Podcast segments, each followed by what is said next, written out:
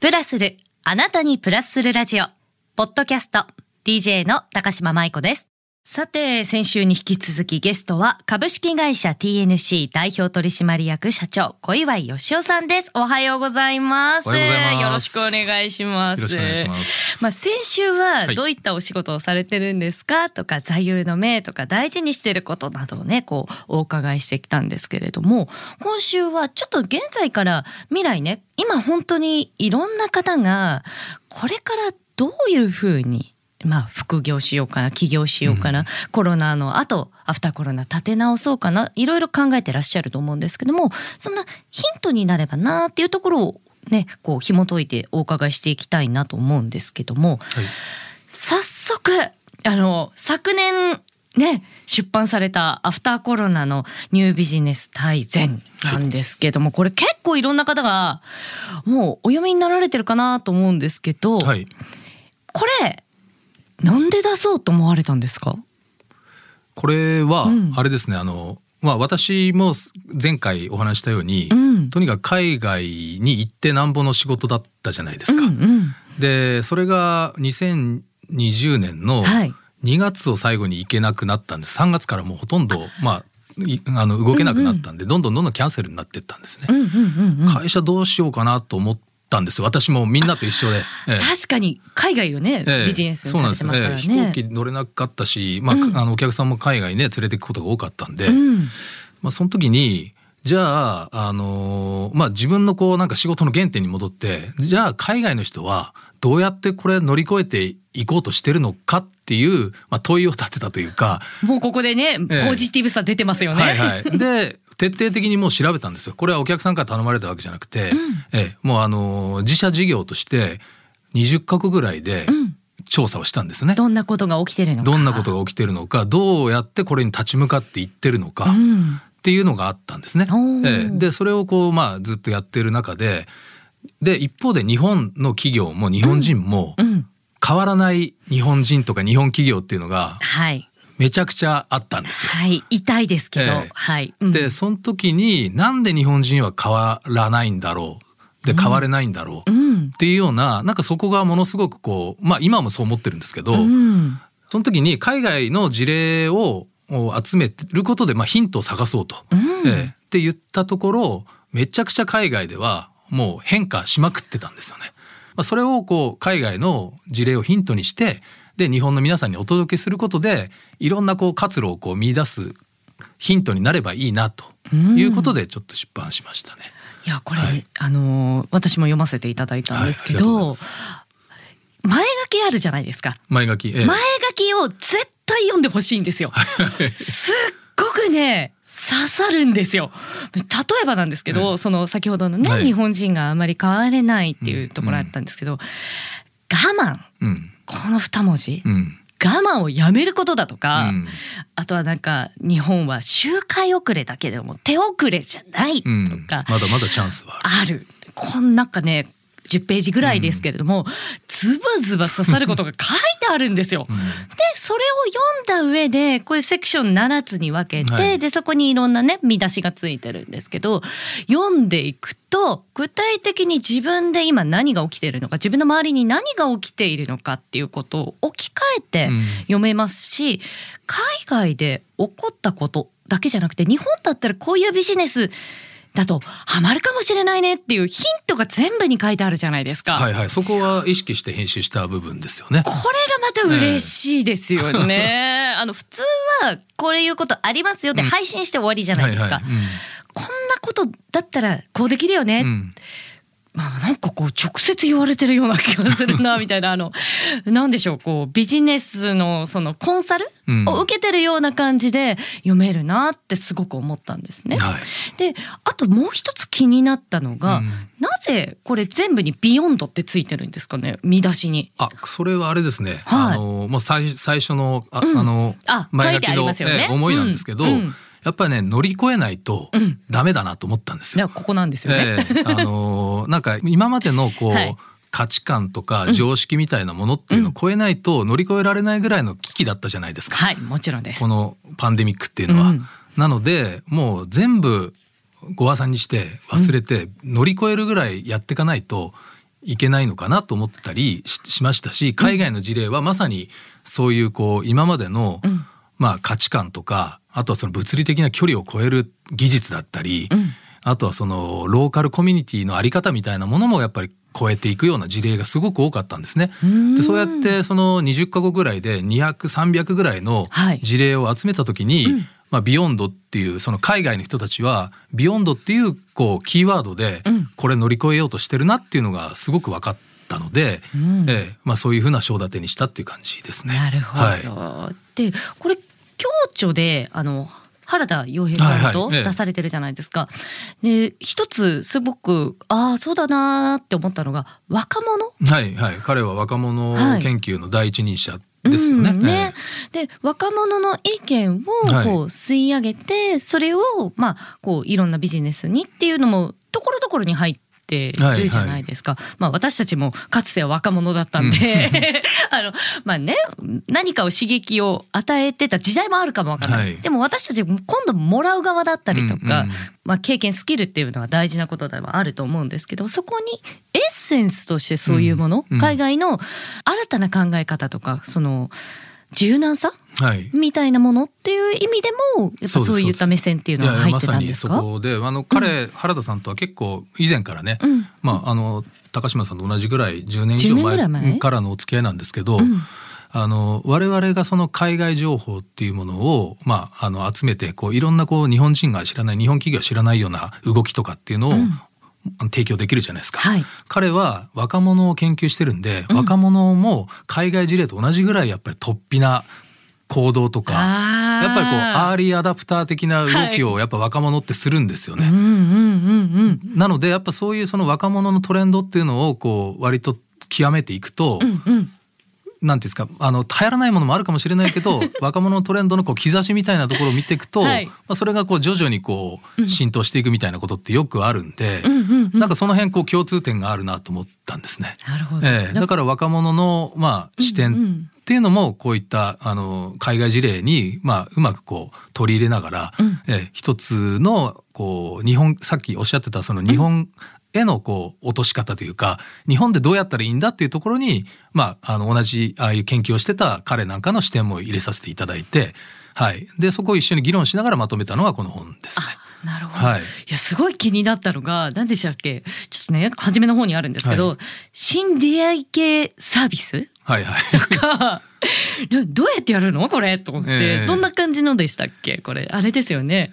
あれですがね。それ、うん、あの意外とアナログなやつが人気になって、うん。うん、多分そのコロナで自宅でもずっと過ごす人たちが若い子たちも、まあみんな多かったと思うんですけど、その時にこう無作為で電話をして誰かとわ誰かわからない人とこう話すみたいな なんかそんなそんなサービスだったと思うんですけど。はい、なんかロなんでしょう私たち世代って結構電話普通に慣れてるじゃないですか、はいはいはい、でも若者って電話慣れてないじゃないですか。チャットとかね、そのメッセン、はい、メッセンジャーみたいなとか、えー、あとはまあ文字で LINE だったりとかあると思うんですけど、えー、なんで電話なんだろうって思って、しかも知らない人と、はいはい、どうしてこれ流行るんだろうとか。まあなんかそこが大きなねインパクトがあったっていうことですよね。ねえ、そうであとはあこういうのもそうなんだなと思ったのがバーチャル冠婚葬祭。うんうんうん。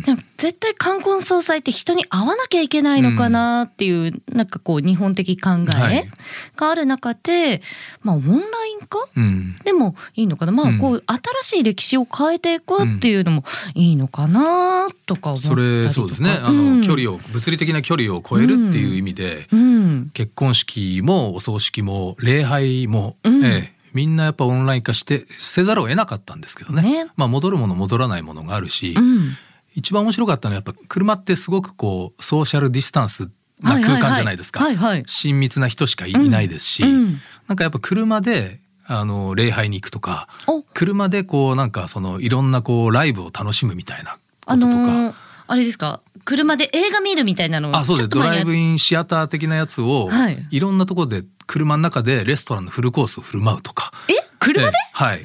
そういうこうね 車の価値がやっぱちょっと変わってったみたいなのも面白くて移動の手段だったじゃないですか。はいはいはい、でそれがそのいわゆるこう安全な安全安心な空間、ええ。でまああの距離を超えてその移動もできるんで、うんうんうん。なんか時間と距離の関係みたいなものも非常にこう面白く変わっていったような事例ですよね。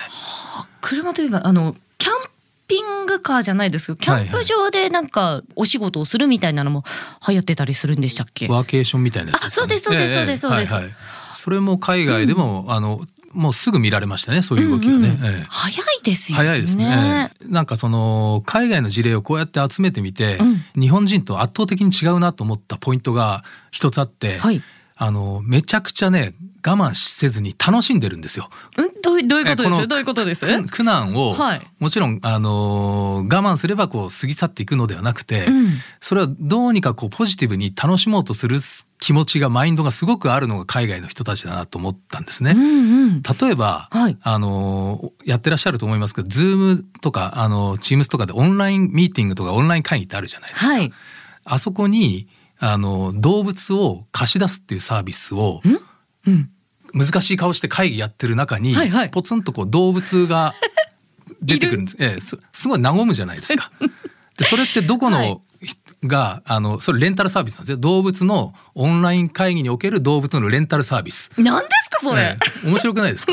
えええ。いじゃあなんかこうちょっと今日は気合い入れなきゃいけない会議とか、まあいろんなものあるじゃないですか、えそこになんかワンちゃんとか猫ちゃんとかアルうんアルパカみたいなやつとか ゾウキリンとかいるわけですよ。あサイズ感はバラバラ、ええ、それそれどこがそれをサービスを導入したかというと、はいコロナで入園者があのもう途絶えてしまってもうあの崩壊寸前だった動物園がそういうそう新規参入っていうか、まあ、それは要は動物園には動物がいるじゃないですか。はいただそれを今まで入場料でだけ入園料だけでのビジネスモデルだったんですが、はい。それをこれ動物たち暇してるし 派遣したら面白いんじゃないのって言ってオンライン上で派遣してそれでお金をいただくっていうことをやった動物園がアメリカかどっかにあって、ええ。でそれで新しい収入源になるっていう。